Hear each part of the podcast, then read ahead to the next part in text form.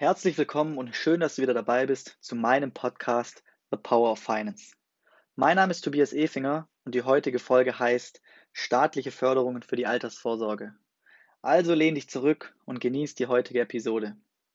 Dass die Rente, die staatliche Rente nicht reichen wird, hatten wir uns schon in einer der ersten Folgen angeschaut. Und genau aus diesem Grund, weil es der Staat ja genauso gut weiß, hat er staatliche Förderungen und Steuererleichterungen ins Leben gerufen, damit die Leute, die Menschen wenigstens etwas tun, um später nicht unter der Brücke zu landen, jetzt mal ganz salopp formuliert. Das Monopol haben dabei die Versicherer bekommen. Und wir schauen uns in dieser Episode die vier Möglichkeiten an, welche Förderungen und Steuererleichterungen es denn gibt. Es machen nicht alle für jeden Sinn. Ich persönlich nutze zum Beispiel nur einen der vier Durchführungswege. Ich habe mir mal hier eine Tabelle erstellt mit allen Vor- und Nachteilen, wie sie auch funktionieren und werde diese jetzt mit euch besprechen. Es wird wahrscheinlich eine etwas längere Episode, weil es sind ja vier Durchführungswege. Aber ich hoffe, du bist auf jeden Fall die ganze Zeit mit dabei. Zu allen vier Durchführungswegen ist auf jeden Fall eins zu sagen. Das, was ich jetzt gleich mit euch bespreche, ist nur der Rahmen. Und das Wichtigste ist am Ende, wo das Geld hinfließt. Und das macht einen riesen Unterschied, ob das Geld am Ende in Aktien landet oder in Anleihen oder in irgendwelchen Garantien. Aber da werde ich auch noch bei den einzelnen äh, Durchführungswegen mehr dazu sagen. Nummer eins ist die sogenannte Riester-Rente. Haben wahrscheinlich viele schon mal gehört. Und auch dazu gibt es wahrscheinlich viel gefährliches Halbwissen, dass man jetzt zum Beispiel pauschal sagt, oh, das ist ja doof, oh, das ist äh, nicht gut oder das ist ganz besonders toll. Ähm, man muss einfach immer individuell sagen, ob das Sinn macht oder nicht. Zum Beispiel für mich macht es weniger Sinn. Und warum? Ich werde jetzt erstmal erklären, wie ein Riester funktioniert. Und zwar funktioniert ein Riester so, dass wenn du 4% deines Vorjahresbruttos, das ist jetzt schon ziemlich kompliziert hier, also du verdienst zum Beispiel 40.000 Euro und sparst da 4% rein, also 1.600 Euro, dann bist du förderberechtigt. Und dann kriegst du für jedes Kind, das nach 2008 geboren ist, 300 Euro Förderung und auch noch für dich selber eine Förderung. Und das heißt, wenn du viele Kinder hast, lohnt sich das sehr. Und wenn du weniger verdienst, lohnt sich das auch sehr, weil da musst du weniger ja, selbst äh, investieren. Was sind die Vorteile? Das ist ähm, Hartz IV geschützt, zugriffsgeschützt. Also wenn du in Deutschland Hartz IV-Fall wirst, musst du erst dein privates Vermögen aufbrauchen, bevor du dann Hilfe vom Staat bekommst. Aber das zählt nicht dazu, also das musst du nicht aufbrauchen. Dann ist ja, wie gesagt, ein Vorteil die Förderung. Also auch wenn du diese Förderung von zum Beispiel 300 Euro pro Kind nicht annimmst, kannst du es auch von der Steuer absetzen. Also du zahlst zum Beispiel an einen Riester-Vertrag 1000 Euro ein und diese kannst du dann bei der Steuer ansetzen. Dann weniger gut ist, dass es nicht ganz so flexibel ist. Also eigentlich ist vorgesehen, dass du jetzt mal eine klassische Riester-Rente erst ähm, in Anspruch nimmst, wenn du mal mindestens 62 bist und dann kannst du dir auch nicht alles auf einmal auszahlen lassen, sondern nur 30 Prozent. Was aber auch wieder für manche gut ist, weil den Rest kriegt man als lebenslange garantierte Rente. Dann, was an sich erstmal wie ein Vorteil klingt, ist, dass die eingezahlten Beiträge garantiert sind. Also wenn du zum Beispiel im Laufe deines Lebens 40.000 Euro eingezahlt hast, bekommst du auch garantiert wieder 40.000 Euro zurück. Dadurch, dass wir aber diese Garantien bekommen, oder anders formuliert, die Garantien sorgen dafür, dass das Geld nicht komplett frei angelegt wird. Also es kann zum Beispiel nicht dann 100% des Geldes in den Aktienmarkt fließen, weil ein Großteil des Geldes ja dann in Garantien angelegt wird. Die Garantieverzinsung ist aktuell aber nur bei 0,9%. Deshalb ist die Gesamtrendite in den meisten Riester-Verträgen sehr gering, weshalb ich auch sage, also für mich persönlich jetzt weniger nutzen würde. Also ein Riester zusammengefasst, nochmal, wenn du viele Kinder hast oder wenig verdienst, dann kann es für dich Sinn machen. Auch je älter du bist, desto mehr macht Sinn. Für jemanden, der sehr jung ist, für den Flexibilität sehr wichtig ist und für den die Gesamtrendite sehr wichtig ist, ist es weniger geeignet. Dann sind wir schon bei Durchführungsweg Nummer zwei angelangt. Es hat zwei Wörter, die sogenannte Basisvorsorge oder die Rürup-Rente. Damit ist das gleiche gemeint. Grundprinzip ist hier, das wurde ursprünglich äh, für Selbstständige mal ins Leben gerufen, weil die Selbstständigen ja nicht in die gesetzliche Rentenversicherung einzahlen müssen. Und hier zahlt man auch dann in einen privaten eine private Rentenversicherung ein. Man kann das Geld aber frei anlegen, also man kann bestimmen, ob das Geld jetzt in ETFs, in Fonds, in Aktienfonds fließt. Das wird nur von der Versicherung verwaltet. Und der Hauptvorteil ist hier folgender.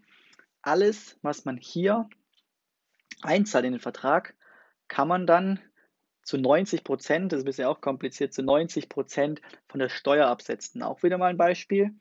Du hast dann in dem einen Jahr 1000 Euro in so eine Basisvorsorge eingezahlt. Also kannst du bei deiner Steuererklärung 900 Euro ansetzen als Aufwendungen. Und wenn du dich im Spitzensteuersatz befindest, kriegst du ungefähr 400 Euro wieder zurück. Und damit zeigt sich direkt, für wen das interessant ist, je mehr man verdient, desto eher macht eine Rürup-Rente Sinn. Auch was sind hier noch weitere Vorteile? Auch hier ist es zugriffsgeschützt. Wenn man zum Beispiel Hartz-IV-Fall wird, hat man in dem Rürup-Vertrag vielleicht schon 100.000 Euro, ist jetzt aber zwei Jahre arbeitslos, dann muss man dieses Vermögen nicht aufbrauchen. Hätte man das Geld zum Beispiel auf dem Konto, müsste man es aufbrauchen. Dann, na klar, die Förderung ist ein Riesenvorteil und was hier auch ein Vorteil ist, den der Riester nicht hat, man kann das Geld wirklich so anlegen, wie man möchte. Also man kann bestimmen, geht es in Aktienfonds A, B oder C, geht es in Anleihen, geht es vielleicht in einen Goldfonds. Also man kann da wirklich bestimmen, wo das Geld hinfließt. Was sind hier die Nachteile? Warum macht es zum Beispiel nicht jeder? Hier ist auch die Flexibilität weniger gut, kommt aber deshalb, weil es eine Alternative zur gesetzlichen Rentenversicherung ist. Heißt, bei der gesetzlichen Rentenversicherung kommt man ja auch mit 40 nicht ran und kann sein Geld rausziehen. Kann man hier auch nicht. Das ist auch vorgesehen, dass man erst im Alter an das Geld rankommt, weil es ja auch eine Altersvorsorge ist. Und man kann das Geld sich nicht auf einmal auszahlen lassen, sondern bekommt hier eine monatliche Rente, bis man eben verstirbt. Um nochmal hier zusammenzufassen, für wen das Sinn macht, je mehr man verdient, desto mehr macht es Sinn, denn man hat teilweise eine Förderquote von über 60 Prozent. Also für jeden Euro, den man reinspart, kommen quasi vom Staat 60 weitere Cent hinzu. Wobei wir schon bei Nummer 3 sind, was wahrscheinlich für die meisten relevant ist, was auch für mich, äh, ich für mich nutze. Das ist nämlich die flexible Privatvorsorge. Ich nenne es auch liebevoll Flex, also als Abkürzung.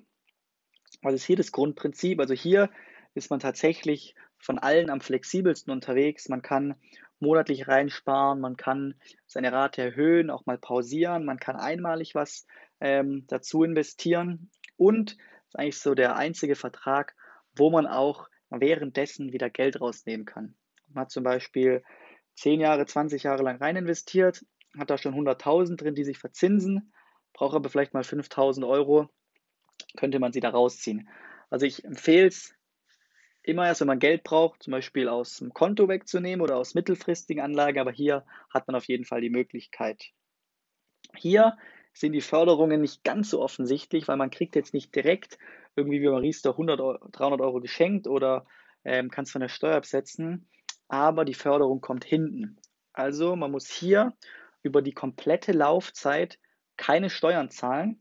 Man kann komplett frei investieren in Aktienfonds, ETFs und Co.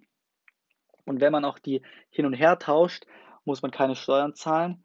Und ganz am Ende, also wenn man es mit dem Vertrag durchzieht, bis zum Beispiel 62, 65, 67, hat man dann die Wahlmöglichkeit, ob man das Geld auf einen Schlag rausnimmt. Zum Beispiel mal 300.000 drin, nimmt es auf einen Schlag raus. Dann sind die Hälfte der Gewinne steuerfrei.